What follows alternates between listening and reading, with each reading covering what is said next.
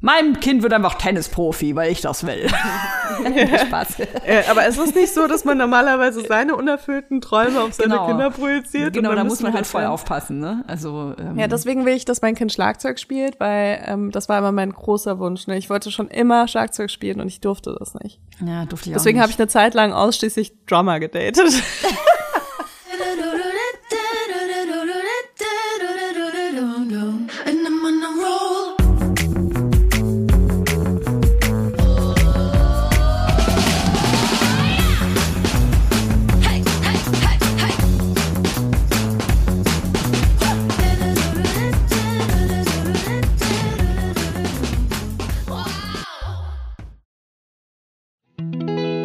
kommt Werbung.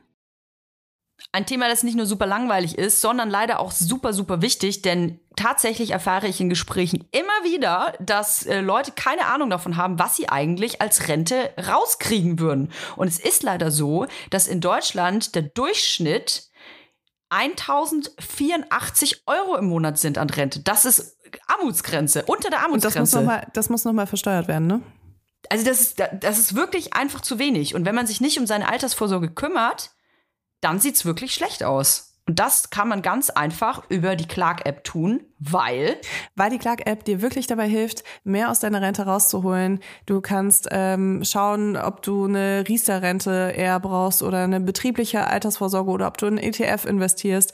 Äh, Du kannst dir das alles irgendwie äh, präsentieren lassen von Clark. Du kannst auch jederzeit Experten und Expertinnen kontaktieren, telefonisch, per Nachricht, per E-Mail oder eben einfach ganz schnell über die App. Das Tolle ist, wenn man mit so einer Beraterin oder mit einem Berater spricht, dann kann man sich wirklich alle Fragen irgendwie für dieses Gespräch aufheben, kann die Person so zuballern damit. Das ist wie so ein kleiner Crashkurs in Sachen äh, Versicherungen, Altersvorsorge und so weiter.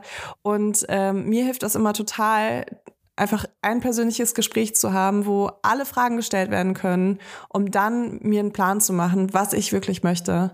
Und es gibt auch nicht die eine Lösung dafür, die für alle irgendwie das Beste ist. Man muss da wirklich gucken, was man erwartet, ob man selbstständig ist, ob man äh, festangestellt ist und so weiter. Deswegen muss es einfach individuell sein. Und dafür ist die Clark-App halt einfach so gut, um wirklich individuelle Lösungen zu finden, so dass jeder das Beste aus seinen Versicherungen rausholen kann.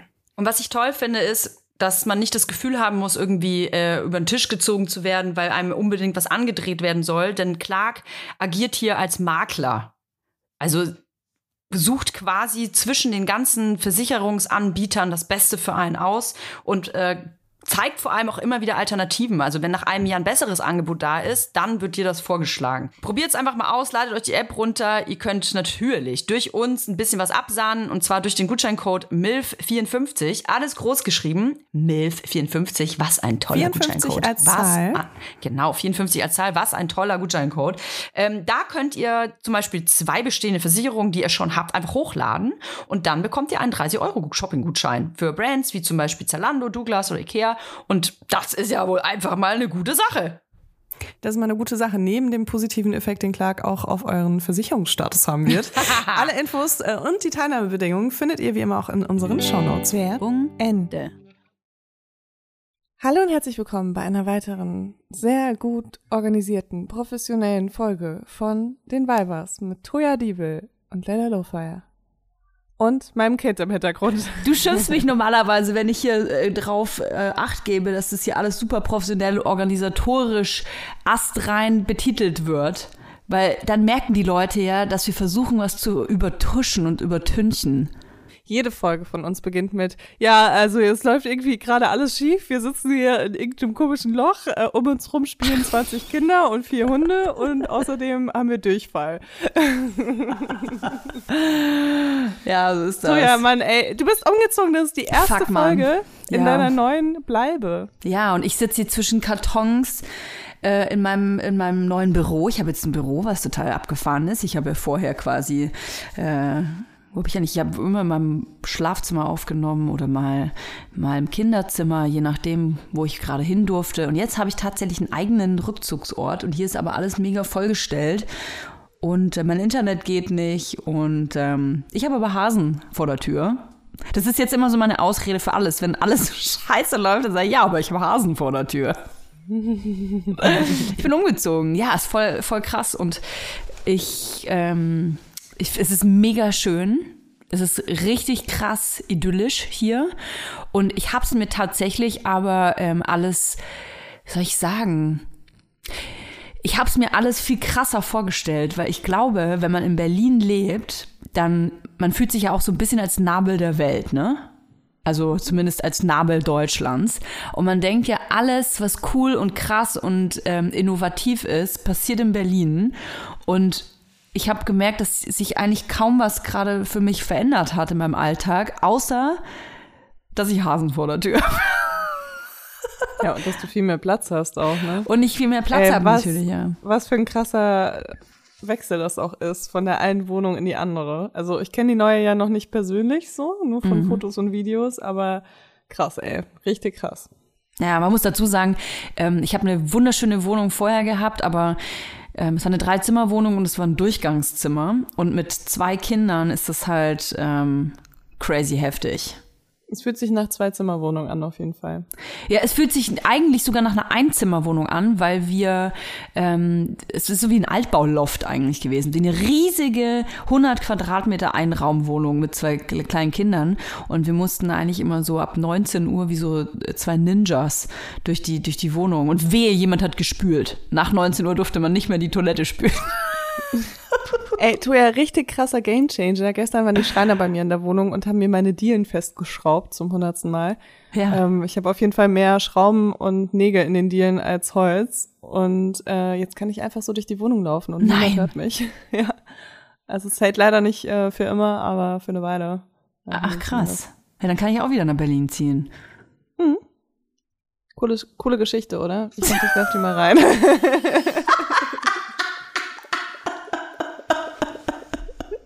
Kennst du diese Kategorien, so, äh, so Bilder oder Geschichten, die es nicht in die Sendung geschafft haben? Die zählen alle. ja, voll. Auf jeden Fall. Die bleibt drin. Julia, hier.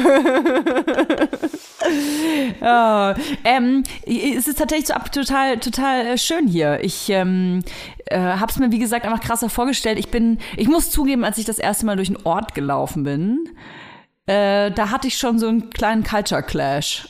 Also ich kann ja, wir, wir leben zwar in, in einem Dorf, aber ich kann quasi von da, wo ich wohne, zum Markt laufen oder zum, ich sag mal so zum Einkaufszentrum laufen. Das Einkaufszentrum besteht halt aus einem Getränkemarkt, einem Rewe, einer Eisdiele oder Apotheke. Und da bin ich hingelaufen und ähm, ja, da war ich schon kurz so, okay, hier lebe ich jetzt. ja, es ist schon, es ist schon anders. Und es, das Gefühl gerade ist noch so ein bisschen, ich äh, lebe in einem Ferienhaus oder einem Ferienort. Ja, so hätte ich mir das auch vorgestellt. Auch, auch einfach mit, mit der Wohnung von dir, die ist ja auch echt sehr schön und sehr, sehr geräumig und hell und äh, ich glaube auch, dass ich mich auch so fühlen würde, wenn ich jetzt umziehen würde. Aber ich glaube, irgendwann kickt dann so ein bisschen Realität, also vielleicht ja auch mega positiv, Ja. äh, wenn man dann die Ferienzeit überschritten hat, ne? Und ich Ja. bin sehr gespannt, was du dann erzählst. Ich, ich freue mich auch und bin sehr gespannt auf das, was ich erzähle. Ich muss dazu sagen, dass ich ähm, äh, gestern oder vorgestern habe ich rausgefunden, dass ich nur drei Stunden nach Berlin brauche mit, mit dem Zug. Kannst du dir das vorstellen? Nicht mal. Zwei Stunden 45. Was? Ja. Dann müssen wir euch ja mit dem Zug besuchen kommen. Das ist ja quasi, das ist ja quasi wie wenn du von dir nach Prenzlauer Berg fährst. Ganz ehrlich, am Dienstag habe ich zwei Stunden gebraucht. Siehst du? Von, von mir nach Kreuzberg. Bin ich schneller bei dir mit dem Zug. Ja, Aus NRW. Auf jeden Fall. Crazy, ne? Ich bin auch tatsächlich in zwei Wochen wieder in Berlin. Ich glaube, das ist so ein bisschen, was es äh, auflockert. Das, ähm, ich ich habe mir da so einen riesen Film gefahren, weil es sich so ein bisschen angefühlt hat, wenn ich wegziehe, dann bin ich, komme ich nie wieder, weißt du? Als, als, ähm, weiß ich nicht, als hätte ich so eine Mond, so eine, so eine, so eine Mondmission vor mir und müsste mich jetzt erstmal so jahrelang äh, von meinen Mitmenschen verabschieden. Und so hat sich das angefühlt und dann kam eine Terminanfrage so, ja, kannst du am 15. Juli in Berlin sein? Also, was? es gibt die Möglichkeit, nochmal zurückzukommen. Äh, Sie okay. reden noch mit mir. Ja, und tatsächlich, ähm, es ist, ich glaube, genau dieses Gefühl habe ich gebraucht, dass ich Das ist geil, wenn du jetzt so eine Einladung für eine Talkshow hättest, so ähm, Hauptthema Landleben. Weißt du? Du wirst, du wirst es nicht glauben, Leila, du wirst es nicht glauben. Ich habe diese Woche schon die zweite Interviewanfrage bekommen. Irgendwas zum, zum Thema Dorfleben. Ich bin jetzt so die, die Dorfinfluencerin.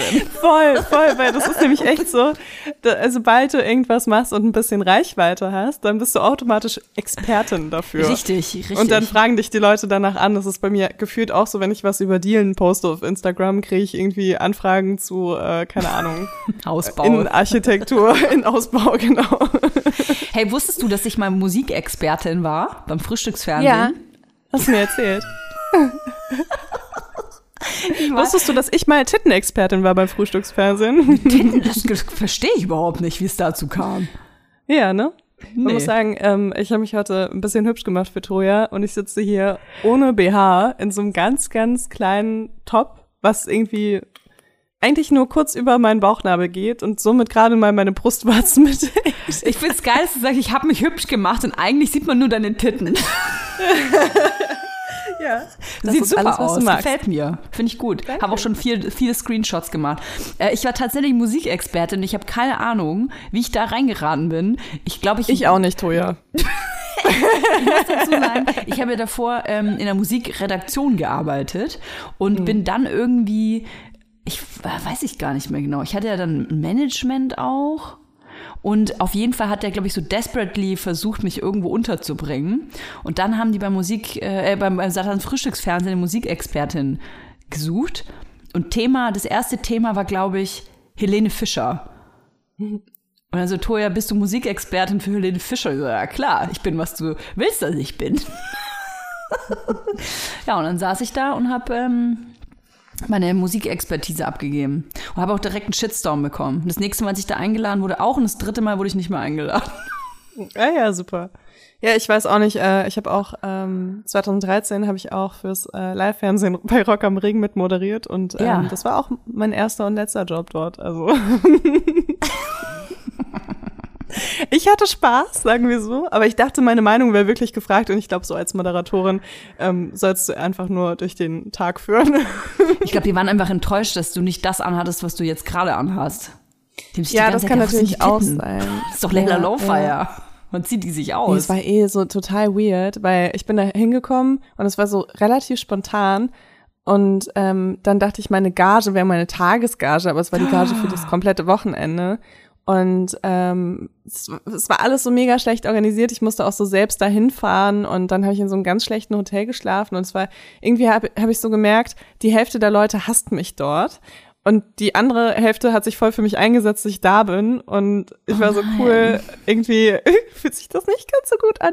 Aber also so, das Moderieren war mega lustig und ich hatte richtig viel Spaß und meine Co- Co-Moderatoren waren auch richtig cool. Aber ähm, ja, es war halt nicht irgendwie jetzt so, ich war da halt irgendwie eine kleine Nummer. Es war halt auch 2013 noch, aber ähm, ja, bitte ruft mich an. Ich würde gern Wacken moderieren. Wacken? Oh ja. Ja. Dafür habe ich da mal moderiert bei, beim Wacken, glaube ich. Das war aber ein anderer Sender, ne? Ja, es war sowas mit, das, war- das war mein, ähm, mein Internetanbieter und Telefonanbieter. Ah ja. Mhm. Ganz liebe Grüße, ich habe gerade kein Internet. Ähm, ihr seid klasse.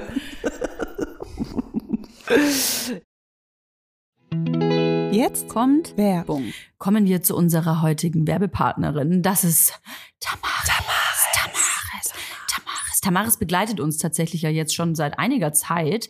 Nicht nur Laufsteg erprobt, sondern auch bei mir zu Hause in Hackelburg. Ich habe tatsächlich ein ultra bequem, also ich bin jetzt halt eher so von einer bequemen Sparte, musst du wissen, Leila. Ich habe mir Sandalen bestellt. Du läufst wie auf Wolken. Ich weiß nicht, was Tamaris macht. Ich weiß nicht, wie die diese Sohlen hinbekommen. Das ist wie so ein Memory Foam Effekt. Das ist unglaublich. Es ist alles bequem. Es fühlt sich alles an wie auf Hausschuhe laufen. Selbst die High Heels, die ich damals in äh, Hamburg aufnannte, Die ich ja jetzt auch die dir Hause mir nachgekauft hast, Ja. obwohl es ja mein Schuh ist. Ähm, selbst da kannst du super bequem laufen, was ich krass finde, weil ich finde alle High Heels unbequem. Aber gut, vielleicht ist das auch Zauberei. Ich weiß es nicht. Vielleicht ist es Zauberei, vielleicht ist Tamaris aber auch einfach eine Brand, die äh, Frauen in jedem Alter eine treue Lebensbegleiterin sein möchte. So schön, weil die Schuhe von Tamaris wirklich sowohl in den Alltag passen, euch auf eurem Spielplatzbesuch begleiten, aber auch Schuhe sind für die ganz besonderen Tage. Ich habe auch Mhm. letztens bei einer Influencerin gesehen, dass sie auf ihrer Hochzeit Tamaris High Heels anhatte. Und Ja, es war keine Kooperation, Leute. Die hat sie sich wirklich ausgesucht. Weil die bequem sind, weil die geil voll. aussehen Du kannst und den ganzen sind. Tag darauf rumlaufen, tanzen, alles. Ne? Und äh, es gibt ja auch nicht nur super schicke Schuhe bei Tamaris, die bequem sind, sondern auch geile Sneakers. Ich bin ja so jemand, ich ziehe immer gerne weiße Sneakers an. Mhm. Ich habe inzwischen sogar so verschiedene Sneakers für verschiedene Situationen, weil ich gerne auch auf Veranstaltungen Sneakers anziehe.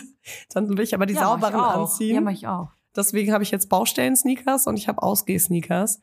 Und es gibt bei Tamaris einfach so ein schönes Paar Sneakers und der heißt einfach Sneakerweiß. Ihr könnt das einfach schauen auf der Tamaris-Webseite. Es ist so ein Prototyp von einem Sneaker, aber der hat halt so noch, noch so einen Twist, weil wenn ihr nicht ganz weiße Schuhe mögt, dann könnt ihr euch den in Flieder zum Beispiel kaufen, was ich voll die schöne Farbe finde. Und dann hat er einfach so fliederne Stellen. Wie nennt man das? Das sieht gut aus. Ein, Flie ein Fliederfleck. Wenn ihr euch jetzt sagt, Mensch, den Fliederfleck von Leila, den möchte ich auch an den Füßen haben, den bekommt ihr bei Tamaris, aber nicht nur das. Es gibt ganze Styles. Ihr könnt euch quasi von Kopf bis Fuß in Tamaris reinschmeißen. Und natürlich gibt es bei uns ein kleines Goodie, denn wir haben einen Code. Damit spart ihr ganze 15% auf tamaris.com. Der Code heißt Vibers15. Alles groß geschrieben. Vibers15. Hey, ich sag euch, diese schwarzen Lackpumps mit dem Riemchen, die braucht wirklich, jeder braucht die, sogar Leila. Der Code ist gültig, solange ihr diese Werbung hört. Und alle weiteren Bedingungen zum Einlösen des Codes sowie den Link findet ihr wie immer auch in unseren Shownotes. Werbung Ende. Ja, du, wir haben äh, eigentlich voll viel auf, auf dem Tacho hier. Ich ähm, war ein bisschen belustigt. Unsere Redakteurin Julia hat die Folge genannt, endlich Dorfi. Ich bin also jetzt voll angekommen, Dorfi durch und durch. Es stehen aber auch unfassbar viele andere Dinge hier äh, auf unserer Liste. Wollen wir einfach mal beginnen mit den Schlagzeilen? Boah, gar keinen Bock, Toja. Gar keinen Bock, ernsthaft. Das, dieses Thema, das, das erste Thema, was ich da sehe, das Ja. hat mich schon so krass genervt, einfach so, dass ich irgendwann gesagt habe, ey, ab jetzt beschäftige ich mich nicht mehr damit. Letzt, du meinst wahrscheinlich das große Ungeheuer von letzter Woche. ja. Wollen wir es wenigstens kurz, kurz ansprechen? Ja. Ja, wir können es ansprechen. Wir haben es ja schon mal in der äh, Folge vor ein paar Wochen angesprochen, dass es halt auf der auf, auf dem Programm steht sozusagen und es ist leider genauso passiert, wie wir das befürchtet haben. Äh, Roe vs. Wade wurde gekippt in den USA. Roe vs. Wade ist sozusagen die Grundsatzentscheidung zum Abtreibungsrecht in den USA.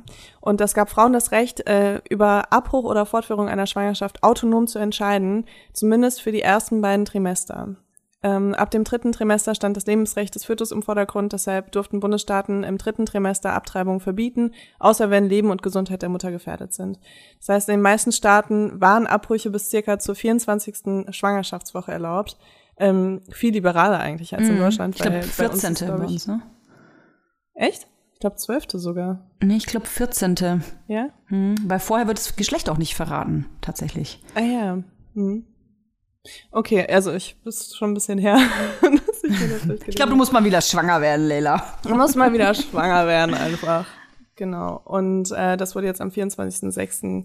gekippt und dadurch äh, dürfen die Staaten eben eigenständig entscheiden, inwiefern sie Abtreibungen illegal oder legal halten wollen. Was heißt das? Das heißt, dass äh, jeder Staat in den USA jetzt ähm, selbstständig entscheiden kann, ähm, wie Abtreibungen reguliert werden, ähm, was daran illegal ist, was daran legal ist. Und vorher war das alles so einheitlich. Das heißt, ähm, das, man, man hatte sozusagen das Recht, ähm, in einem gewissen Rahmen eine Abtreibung durchführen zu können. Und das war unabhängig von den Staaten. Jetzt ist es eben nicht mehr so. Das bedeutet, dass äh, die Staaten, die sehr konservativ sind und Also fast Ähm, alle. Alles, was nicht New York und äh, Kalifornien ist. ähm, ja, nee, es ist, es ist ein bisschen mehr, aber je, je mehr, je mehr es ins Landesinnere geht, desto konservativer sind die Staaten. Und das heißt, dass dort jetzt eben teilweise sofort äh, Abtreibungsverbote umgesetzt wurden, ähm, mit also ganz oft auch ganz wenigen oder fast gar keinen Ausnahmen. Und das ist halt richtig krass, weil es gibt jetzt Staaten, wo es passieren kann, dass du als elfjähriges Mädchen von äh, deinem Onkel vergewaltigt wirst und das Kind austragen musst. Und äh, das ist schon sowas, das ist irgendwie mega krass. Also nicht, dass ich äh, nur dafür wäre, dass dann in diesem in dieser Situation eine Abtreibung möglich ist. Ich bin total dafür, dass es absolut ähm, Healthcare ist, dass es ähm, äh, das Recht einer jeden Frau sein sollte, sich äh, für oder gegen eine Schwangerschaft zu entscheiden. Und ähm, deswegen bin ich da auf jeden Fall auf einer anderen Ebene unterwegs, aber trotzdem, dass halt sogar diese Fälle, die echt so richtig harte Fälle sind, äh, dass das keine Ausnahmen sind, ähm, ist schon echt Krass, ne? Ich finde, ich habe es neulich irgendwo gelesen, Vergewaltiger können sich im Prinzip jetzt die Mutter ihrer Kinder aussuchen. Ja, ich weiß, da gibt es gleichzeitig gibt's noch so ein paar andere. Gesetze, auch was so Sorgerecht angeht und so, ne? Also theoretisch äh, hat der Vergewaltiger dann sogar das Recht darauf, sein Kind zu sehen und so. Das ist halt echt. Also es ist nicht in allen St Staaten so, Hm. ähm, aber so die üblichen Verdächtigen, sage ich mal, also Texas ist, glaube ich, auf jeden Fall ein Staat, der sehr wenig Spielraum lässt bei solchen Themen. Und ähm, ja, aber es gibt auch noch weitere auf jeden Fall. Arizona ist, glaube ich, auch immer mit dabei. Wenn ihr ähm, die Kapazität habt, informiert euch auf jeden Fall darüber. Es ist schon, auch wenn das in den USA ist, finde ich das super wichtig, weil es halt auch irgendwie global Auswirkungen hat, wenn Voll. sowas in so einem westlichen Land durchgeht und ähm, Leute wirklich auch dafür stimmen, weil es ist ja nicht nur so, dass da irgendwie eine Person sitzt und sagt, ich hasse Frauen und ich verbiete Frauen jetzt Rechte, sondern es sind auch wirklich auch sehr viele Frauen, die auch dafür sind, einfach weil ähm, sie da sehr ja christlich radikal, kann man schon sagen, Mhm. ähm, unterwegs sind und eben denken, dass es dazugehört. Also ich finde, wenn das jetzt das neue Gesetz ist, dann sollte auch, ähm, also wenn das pro-life ist, dann finde ich, sollte auch jetzt ab sofort Masturbation, Onanie sollte sofort verboten werden, weil es nämlich, weil die Spermien, die leben ja auch. Und ich finde, die dürfen dann nicht mehr, sollte nicht mehr rausgeschleudert werden, weil die, die sterben ja dann alle. Ja, mega, mega traurig. Ich bin auch traurig über jede Spermie. Die Gott hätte es nicht gewollt. Oder? Ich, ich hatte noch einen Vorschlag. Ich, du hast dir das Vasektomobil. Ich habe gedacht, wir können damit vielleicht mal einen kleinen Roadtrip in die USA machen. Ganz ehrlich, ich habe mir wirklich sehr viel Gedanken gemacht, was, äh, wie Männer unterstützen können. Und ich finde, Vasektomien sind der beste Weg, Frauen zu unterstützen. In diesen Staaten sollten eigentlich alle Typen, die wirklich, die sich als Ally, als Feministen sehen, sollten eigentlich eine Vasektomie durchführen lassen, weil was zur Hölle. Ähm, und, aber das, da ist wieder das Problem. Das hat mir letztens auch sehr viel Gedanken äh, bereitet ähm, dass du dich dann darauf verlassen musst, dass der Mann dich nicht anlügt, weißt du?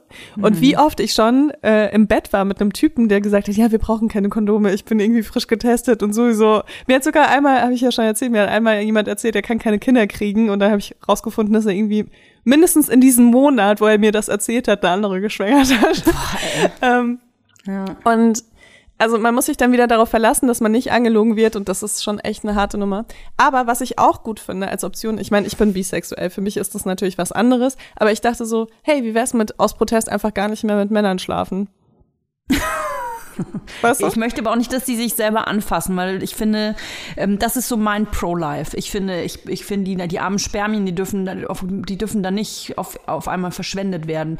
Und ich verstehe nicht, warum sich daran dann nicht gehalten wird. Die leben ja auch, die bewegen sich doch. Doch genauso. Also meine neue Dating-Frage wird auf jeden Fall sein, hey, wie stehst du zu äh, der Roe vs. Wade Sache? Und äh, das wird dann so meine sexuelle Zukunft entscheiden.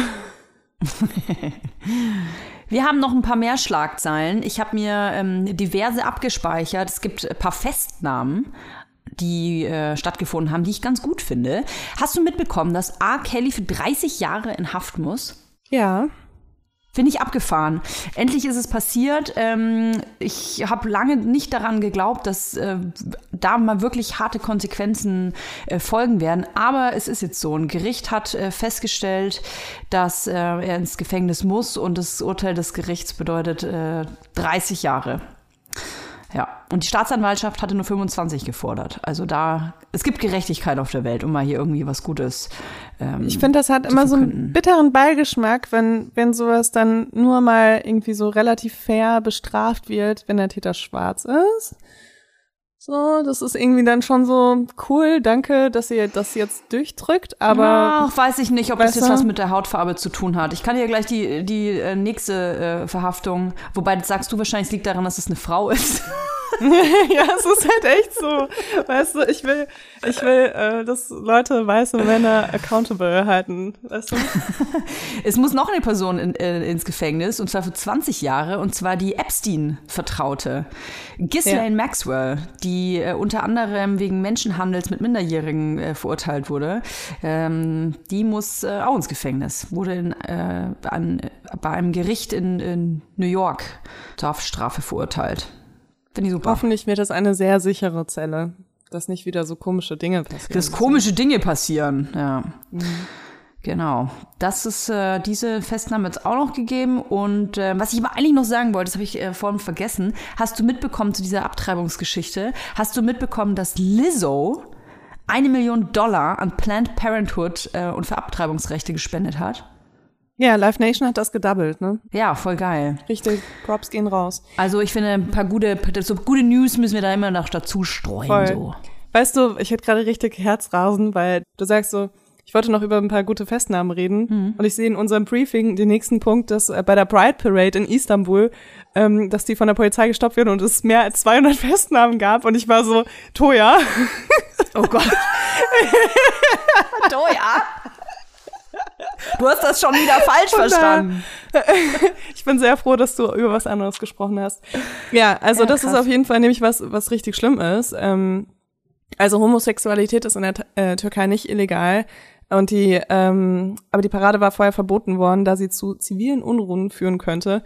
Ähm, die zivilen Unruhen sahen wohl eher so aus, dass die Polizei eingeschritten ist und äh, 200 Leute festgenommen hat oder mehr als 200 Leute. Man muss dazu sagen, dass so Versammlungen allgemein in der Türkei verboten sind. Ne? Also so Menschenansammlungen, Demonstrationen.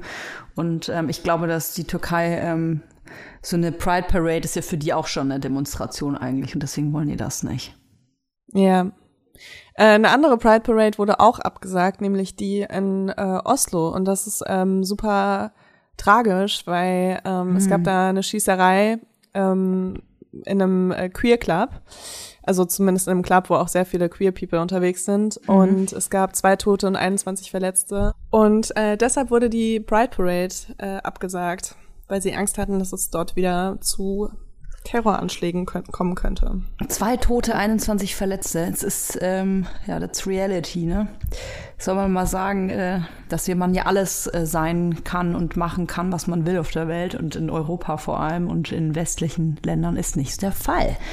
You're not safe. Traurig, aber wahr. Ja. Ein Thema, was mir auch immer mal wieder auf Social Media die letzten Wochen begegnet ist, ähm, wo ich erst gar nicht wusste, was das ist, ist Spiking. Hast du davon schon gehört, Toja? Ja, habe ich ähm, tatsächlich schon mal von gehört, weil es auch nicht das erste Mal ist, dass das hochkocht. Ich habe das Gefühl, das sind so alle paar Jahre gibt es wieder irgendwie so eine bekloppte Person, die das Wort äh, googelt und sich denkt, cool, mache ich auch. War vor ein paar Jahren schon mal ziemlich akut in Berlin auch. Vielleicht sollte man es kurz, kurz erklären. Ähm, es gibt das Phänomen, wenn man es so nennen kann, Spiking, dass äh, es Menschen gibt, die mit Spritzen in Clubs unterwegs sind und diese äh, Spritze dann irgendeiner auserwählten anderen Person irgendwo neipieken. Und ähm, die Spritzen sind nicht immer gefüllt. Es gab äh, es vor ein paar Jahren einen Fall, da war überhaupt nichts in der Spritze drin, wie sich dann ra rausgestellt hat. Aber ähm, jetzt kam eben raus, dass Fälle ähm, bekannt wurden, wo Ketamin gespritzt worden ist. Und Ketamin ist natürlich ein starkes ähm, Betäubungsmittel, ein Pferdebetäubungsmittel tatsächlich eigentlich, was aber gerne in der Berliner Clubszene auch gerne mal ähm, zum, zum Spaß ähm, konsumiert wird. Und wenn man das aber überdosiert, Ketamin, dann ähm, kann es dazu führen, dass man bewusstlos wird und äh, absolut nicht mehr Herr oder Frau seiner Sinne ist und äh, keine Kontrolle mehr über Körper und Geist hat. Und äh, das kann natürlich halt ähnlich jetzt wie bei zum Beispiel K.O.-Tropfen da ausgenutzt werden, die Person, mit der Person alles Mögliche zu machen. Ne? Und ähm, das ist super gefährlich. Und ähm, bei Ketamin ist es vor allem auch so, dass ähm, das kann nicht nur zu Herzrhythmusstörungen führen, sondern tatsächlich auch zum Tod. Also wenn man das äh, überdosiert, dann hat das einfach ganz ähm, schwere Schäden. Genau. Das ist tatsächlich auch so eine Droge, die in erster Linie dazu führt, dass du ähm, nicht mehr so ganz Kontrolle über deine Muskeln hast. Ähm, das heißt, es kann dann sein, dass du dich halt eben nicht wehren kannst äh, bei einem Übergriff, aber dass du trotzdem noch bei Bewusstsein bist und das finde ich eine ganz, ganz schlimme Vorstellung. Ähm, aber ja, also wenn, wenn du es halt dann überdosierst, irgendwann verlierst du auch das Bewusstsein, aber es, bis dahin ist, glaube ich, echt ein weiter Weg. Ähm, das nennt man ja dann K-Hole. Äh, es gibt Leute, die machen das mit Absicht, dass sie sich dann bewusstlos ähm, ketaminisieren, ähm, weil sie es irgendwie geil finden. äh, Ja. Ich, ich habe das noch. Warst du schon mal in einem K-Hole? Nee, ich habe äh, Ketamin noch nie ausprobiert, weil mir das tatsächlich einfach zu heftig ist. Also ist das einfach zu doll. Ich habe da, ich habe andere Substanzen schon ausprobiert und hatte da auch immer viel Interesse daran, aber Ketamin war so ein Stoff, muss ich echt sagen, das äh, konnte ich nie was mit anfangen. Echt? Also ich habe es schon ausprobiert und ich habe das Gefühl gehabt, äh, also in kleinen Dosen äh, fühlt sich das an wie Kiffen, nur dass Aha. man wach ist dabei. Also du hast dieses so ein bisschen entspannte, flauschige so, also was du halt, also auch, dass du so ein bisschen verzögert reagierst und so. ähm, aber dass du trotzdem halt nicht, also ich werde von Kiffen krass müde und von Ketamin ähm, wurde ich halt eher so wach, aber konnte halt trotzdem mit meinem Körper nicht so viel anfangen. Es ist auf jeden Fall mega krass, äh, Menschen Substanzen zuzuführen, ohne dass sie das wissen. Also eigentlich egal, was es ist. Und gerade bei äh, so harten äh, Substanzen wie Opiaten oder Narkosemitteln ist das natürlich ähm, einfach total heftig gefährlich. Und was auch crazy ist, es gab noch überhaupt gar keine Verurteilung, weil es super schwierig ist, ähm, die Menschen zu finden, die Täter, Täterinnen zu finden mal davon abgesehen, also wenn ich mir vorstelle, ich bin in einem Club und tanze irgendwie oder mache irgendwas und es, da piekt es mich halt irgendwo mal, ich weiß nicht, checkst du das nicht mal, ne? Ich Ja, weiß es kann ja auch irgendein Reißverschluss von irgendjemand Ja. sein, der dich mal so an, anpiekst oder sowas, Ja. ne? Und selbst also ich wenn würde das, glaube ich, auch nicht merken. Ja. Also selbst wenn du es, also die, die Wirkung merkst du ja dann wahrscheinlich schon. Und das ist halt auch das Fiese. Du ähm, merkst es ja nicht in der Situation der Injizierung oder wenn es dir direkt jemand was ins Glas hat oder so, sondern ähm, du merkst es ja erst versetzt. Und deswegen ist es natürlich super schwierig nachzuvollziehen, ähm, wie ist das passiert, das nachzukonstruieren. Ich kann mir auch gut vorstellen, dass den Leuten auch nicht so wirklich geholfen wird in so einer Situation, weil wenn du feiern bist und dann Alkohol trinkst und dann weißt du nicht, dass dir jemand irgendwie Ketamin gespritzt hat oder äh, irgendein anderes Opiat oder so, ähm, dann wirkst du erstmal wahrscheinlich wie betrunken und die Leute denken so, ah ja, du hast dich irgendwie hier nicht unter Kontrolle, hast einen über deinen Tee Ja, genau, getrunken genau. und äh, kriegst halt in erster Linie wahrscheinlich auch nicht die Hilfe, die du sofort eigentlich brauchst. Und das ja mit den K.O.-Tropfen ist das ja so fatal, ne? Dass ähm, man halt oft denkt, ach cool, die hat halt äh, wahrscheinlich einfach zu viel gesoffen und wird da gerade rausgetragen, weil sie sich nicht unter Kontrolle hat. Und eigentlich ist es was ganz anderes. Also ja, es ist, ähm, das ist echt ekelhaft, muss ich wirklich sagen. Ja, deswegen passt auf jeden Fall aufeinander auf. Wenn ihr seht, dass äh, irgendwie deine Frau äh, krass besoffen ist oder so, guckt, ob ihr irgendwie helfen müsst, ob, ob sie eine Freundin in der Nähe hat, die sich vielleicht um sie kümmern kann und ähm, lasst bitte nicht einfach Leute irgendwie alleine betrunken oder wackelig nach Hause laufen. Und vor allem immer auf Gläser und so aufpassen, ne? Das ist äh, nach wie vor a thing. Ähm, man kann, äh, wenn man ähm, sowas erlebt hat oder Traumahilfe braucht, gibt es übrigens äh, Seiten Lara Berlin zum Beispiel. Ähm, können wir ja in die Shownotes einfach schreiben, ne? Mir ist noch was über den Weg gelaufen, besser gesagt über meine Timeline gelaufen. Und zwar ist das ein, ähm, ein Beitrag von der Zeit gewesen. Und äh, eigentlich ist die, die Headline einfach nur Dinge, die wir gerne mit 21 schon gewusst hätten.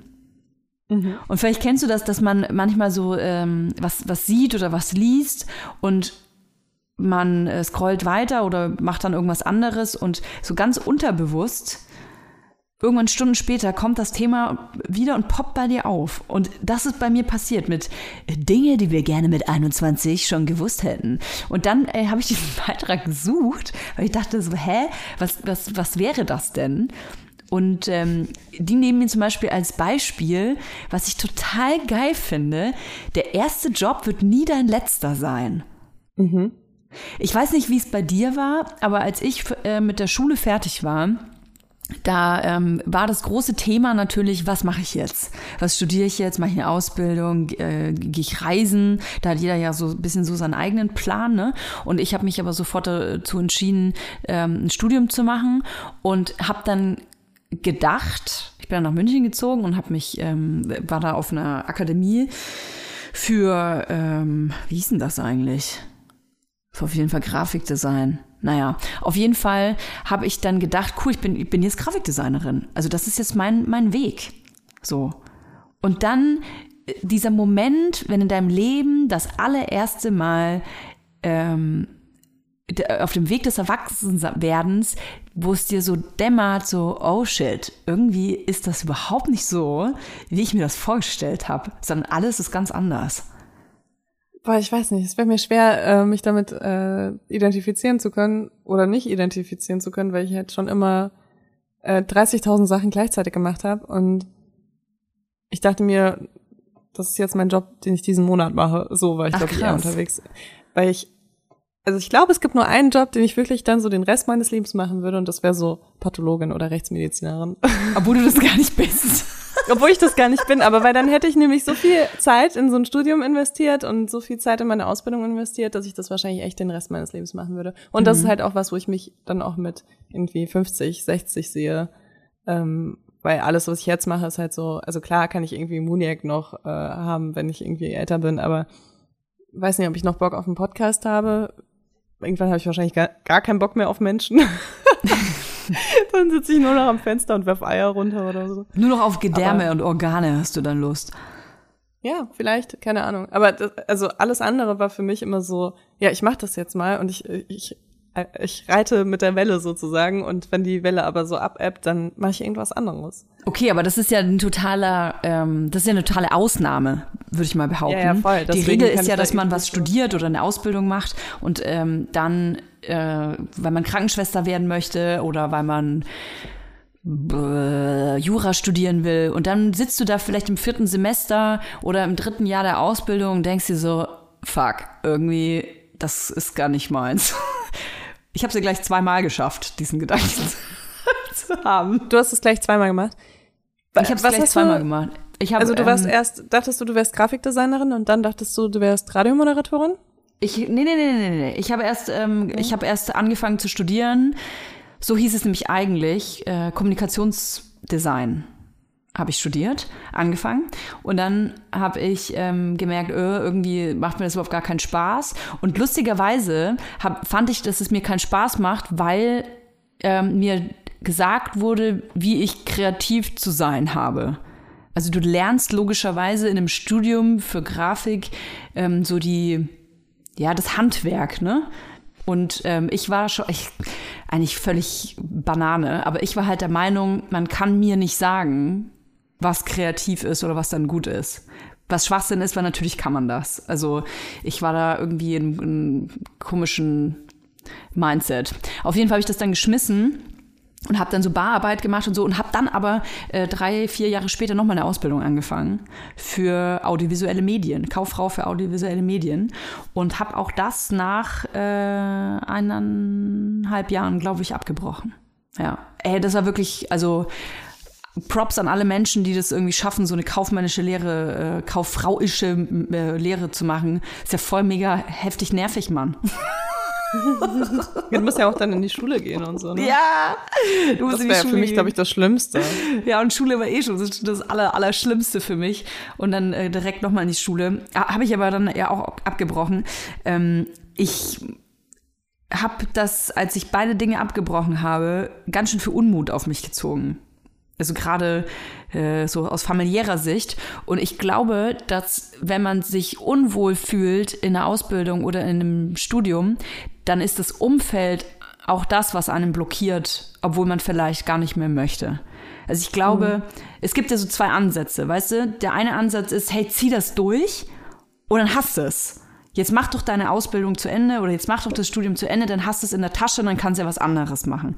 So, das ist der eine Ansatz. Der andere Ansatz ist aber, dass man ja sagen kann, ey, wenn du nach einem Jahr merkst, das bist überhaupt nicht du und es macht dir überhaupt keinen Spaß, warum sollst du es denn dann noch drei Jahre weitermachen? Wenn du eh jetzt schon weißt, das machst du nicht. Ja, ich weiß nicht, ich finde halt immer, also diese ganzen Ausbildungen und äh, Studiengänge, ähm, die sind ja nicht immer zu 100 Prozent so wie die Jobs, die darauf folgen. Ne? Also ich glaube, was halt voll hilft, ist dann irgendwie ein Praktikum zu machen, irgendwo, wo du denkst, dass es dir gefallen könnte, wo du vielleicht mit dem mit der Ausbildung oder mit dem Studium hinkommst und dann zu sagen, ey, das kann ich mir vorstellen, dafür würde ich es durchziehen, oder nee, das ist irgendwie nicht das, was ich dachte, was es ist, und dann will ich das nicht. Hm. Ich finde Praktika eh immer voll hilfreich, egal um was Ich es auch. geht. Ich auch. Die Ich hab habe hab sogar jetzt überlegt, nochmal Praktikum zu machen. Wirklich? Tatsächlich, ja. Weil, weil ich, äh, das ist nochmal irgendwie, also eigentlich ist es halt so geil, weil du komplette, eine komplette Ein Einsicht bekommst von äh, Firmenstrukturen, von Abläufen und so weiter. Und jetzt gerade als, äh, also aus einer Geschäftsführerin-Perspektive will mich wahrscheinlich niemand mehr als eine Praktikantin haben, ähm, weil ich dann wahrscheinlich so Betriebsspionage mache. Aber, ähm, aber ich, ich, ich würde mir das voll wünschen, gerade nochmal so bei einem anderen Unternehmen reinzuschauen, um mir so ein paar Sachen nochmal abzugucken aus einer ganz anderen Perspektive. Ähm, weil ich mich bei ganz vielen Abläufen frage ich mich so, das habe ich mir jetzt so selbst zusammengeschustert und dann denke ich mir so, wie machen das eigentlich andere Leute? Also wie, sieht das bei denen auch so komisch und chaotisch aus oder haben die da irgendwelche Programme oder keine Ahnung was, weißt du? Also es ist schon eher Betriebsspionage, wahrscheinlich kein Praktikum. Aber ja, äh, falls äh, ihr ein nachhaltiges Modeunternehmen seid, dann schreibt mir doch gerne. Ich mache ein Praktikum bei euch. Ich würde, ähm, um auf diese Ursprungsfrage zurückzukommen, was man quasi ähm, mit 21 äh, vielleicht nochmal anders machen würde. Im Nachhinein, auch wenn ich damals der festen Überzeugung war, dass es der richtige, diese, dass es die richtige Entscheidung ist, mein Studium abzubrechen, jetzt im Nachhinein mit 32 muss ich sagen, hätte ich mir gewünscht, ich hätte es zu Ende gemacht. Das Studium. Ja, weil du jetzt auch nicht mehr den Schmerz des Studiums fühlst. Das ist doch, ich, das ist doch wie wenn du dir so, wie wenn du Jobs annimmst, wo du weißt, naja, die sind bestimmt anstrengend, aber du nimmst es an und dann am Ende sind irgendwie drei Monate rum, du bist auf diesem Job und merkst so, fuck, warum habe ich das gemacht? Ich wusste, es wird anstrengend, aber irgendwie, weißt Nee, du? ist aber nicht der Grund. Der Grund ist der, dass ich damals völlig von, ich war zu sehr von mir selbst überzeugt und finde das äh, im Nachhinein schade, dass ich ähm, da irgendwie so unbelehrbar war. Also ich war in so einer heftig rebellischen Phase. Und äh, das finde ich im Nachhinein ein bisschen schade, weil das sind so, mir sind da so ein paar Skills quasi abhanden gekommen, die ich jetzt gern hätte, weißt du? Und es war wirklich eine gute Akademie dort und ähm, da waren gute Leute und ich habe so ein bisschen verfolgt, auch was die, was mein Studiengang ähm, mittlerweile macht und wünschte, ich hätte es äh, noch zwei Jahre länger durchgezogen, tatsächlich. Tja, Also du würdest deinem 21-jährigen Ich sein, sagen, reiß dich zusammen, zieh's durch. zieh das Irgendwann durch, ja, zieh das durch. Sitzt du auf dem Dorf mit zwei Kindern Richtig. und bereust das.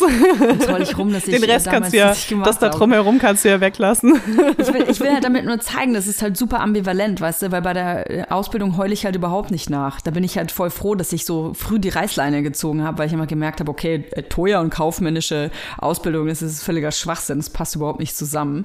Ähm, aber wenn man wirklich was überhaupt nicht äh, machen will, dann soll man es auch nicht machen. Aber weißt du, es gibt ja auch diesen, diesen ähm, zum Beispiel Instrumente, ja? Finde ich ein super Beispiel wenn mh, ein Kind ein Instrument lernt, egal was es ist, dann kannst du ja mit, ich würde mal behaupten, ich lehne mich weit aus dem Fenster, mit 90-prozentiger Wahrscheinlichkeit sagen, das Kind pustet da zweimal rein und hat dann keinen Bock mehr. Weil ein Instrument musst du lernen, damit es Spaß macht. Am Anfang macht es halt einfach keinen Spaß. Und da ist jetzt die Frage, sagst du dann, ach ja, mein Kind hat aber da keine Lust drauf und deswegen muss es das auch nicht machen? Oder sagst du, okay, ich, ich, ich nehm, benutze jetzt einfach das Wort, ich zwinge mein Kind, dieses Instrument zu lernen und dann kann es immer noch entscheiden oder einen ge- gewissen Zeitraum von drei Monaten oder sechs Monaten und wenn es dann nicht will, dann lassen wir es.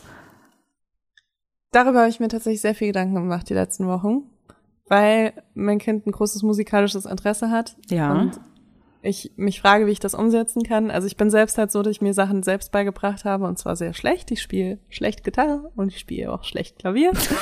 und äh, singen tue ich auch sehr schlecht, gerne, gerne schlecht. Aber gern. ähm, aber gern.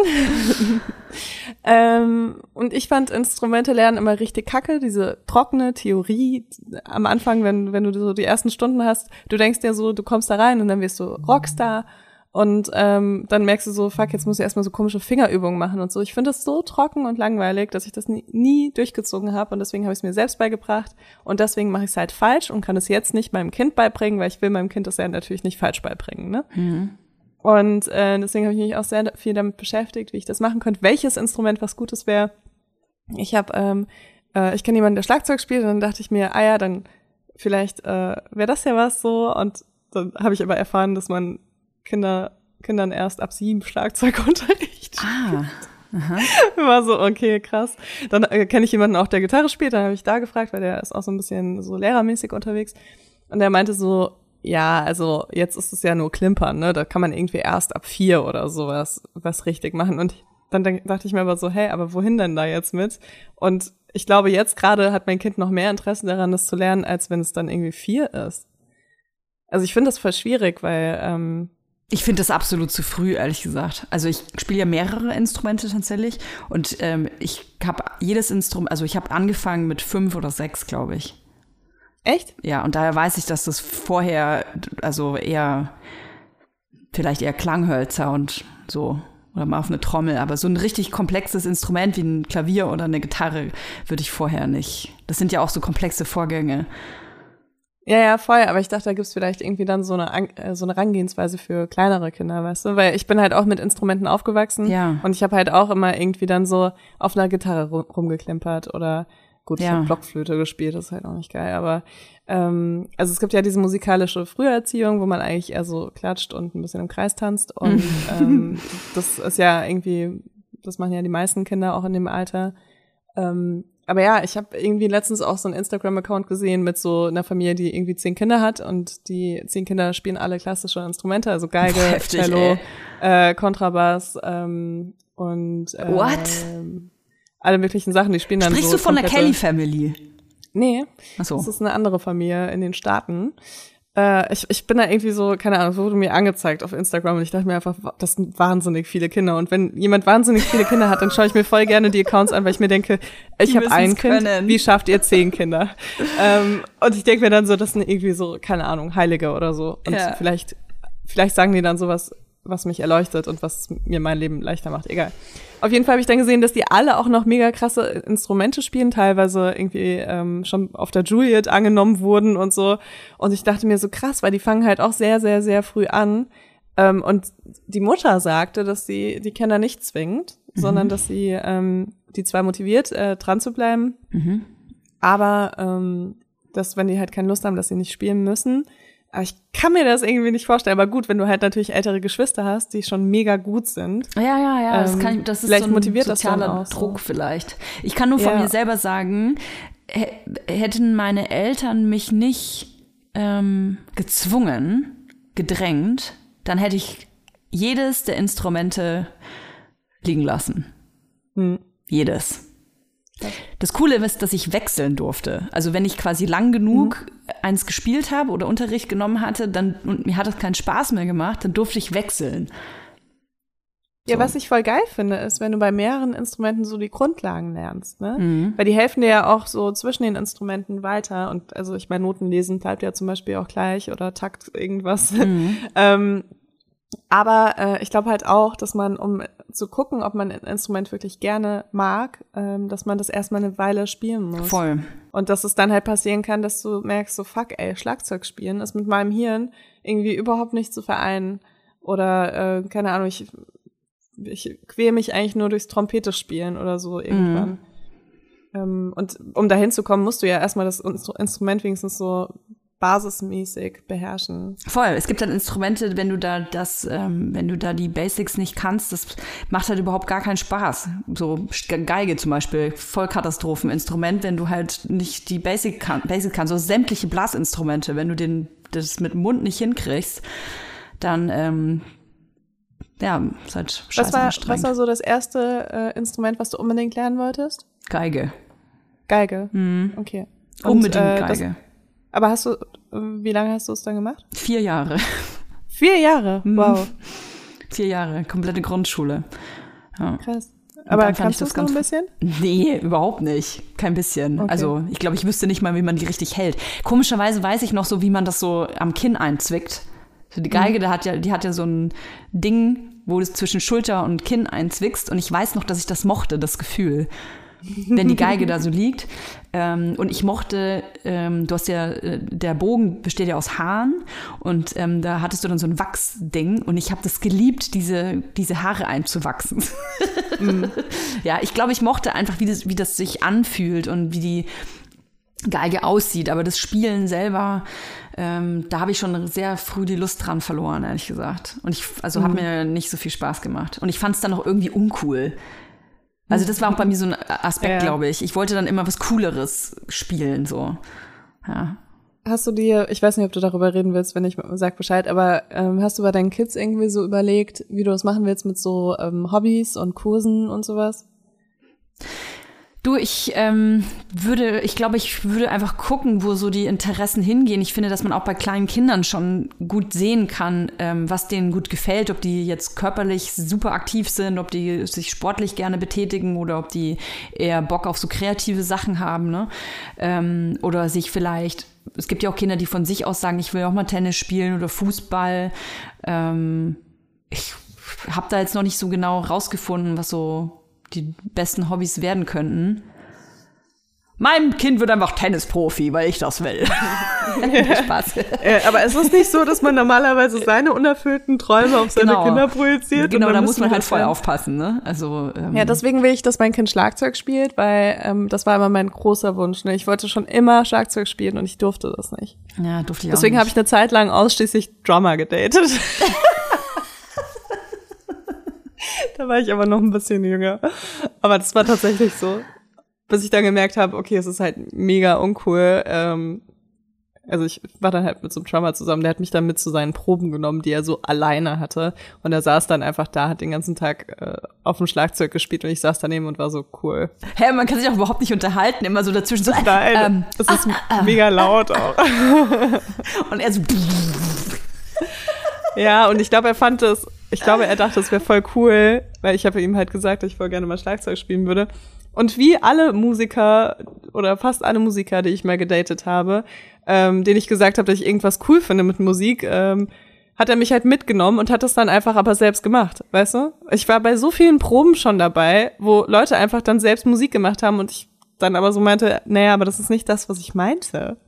Also.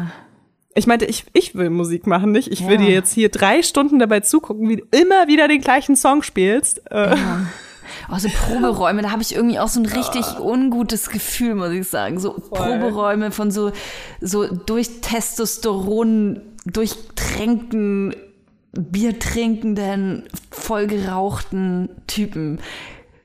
Habe ich so ganz komische Vibes.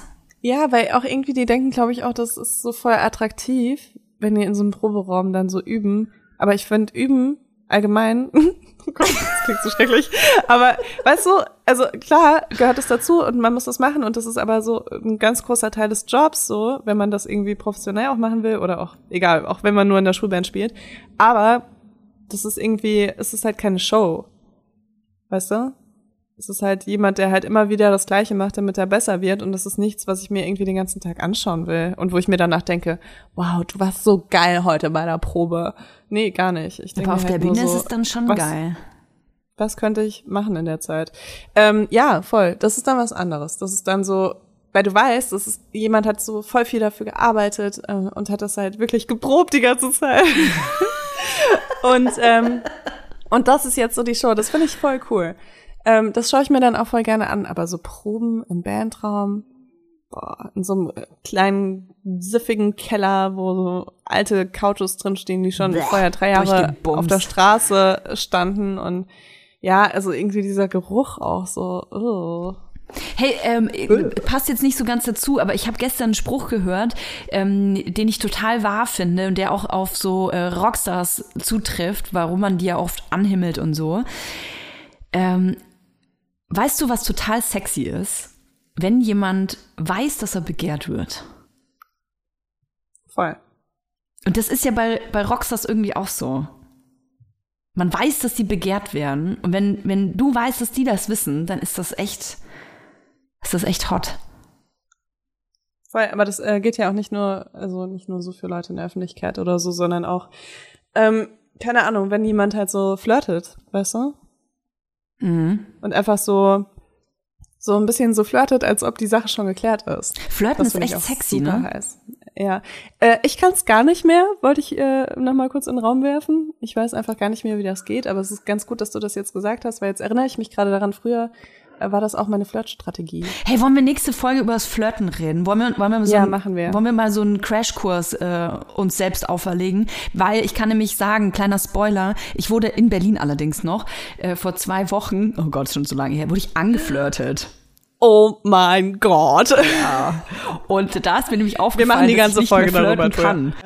Okay, ich verrat's nicht, ich verrat's nicht. Ich verrat's nicht, ich verrat's euch nächste Woche. Top Spoiler. Ihr müsst uns allerdings bewerten auf Instagram und Co. Nee, da kann man nur folgen, aber auf Spotify, Glocke an, iTunes bewerten, dürft ihr alles machen. Richtig geil. Schreibt uns eine Nachricht. Hey, und dann hören wir uns nächste Woche wieder. Bis nächste Woche. Tschüss.